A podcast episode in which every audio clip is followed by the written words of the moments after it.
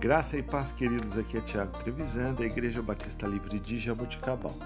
Vamos para o nosso devocional 784. O texto de hoje, 2 Coríntios, capítulo 8, versículos 7 e 8.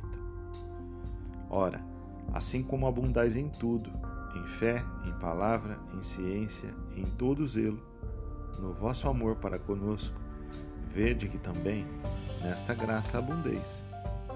Não digo isso como quem manda, mas para provar, mediante o zelo de todos, a sinceridade do vosso amor.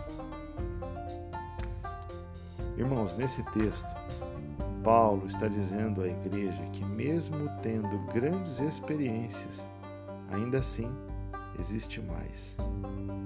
Há uma fonte inesgotável.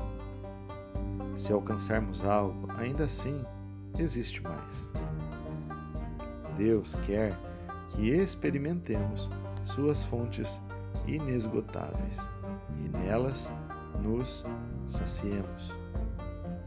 O desejo de Deus vai além da nossa salvação. Ele quer que nós entremos nesse processo de busca pelo mais que há nele. Nada do que acontece de grande não teve origem em pequenos atos. Quando fazemos o que fazemos, Ele acrescenta em nós o que não podemos fazer sem Ele.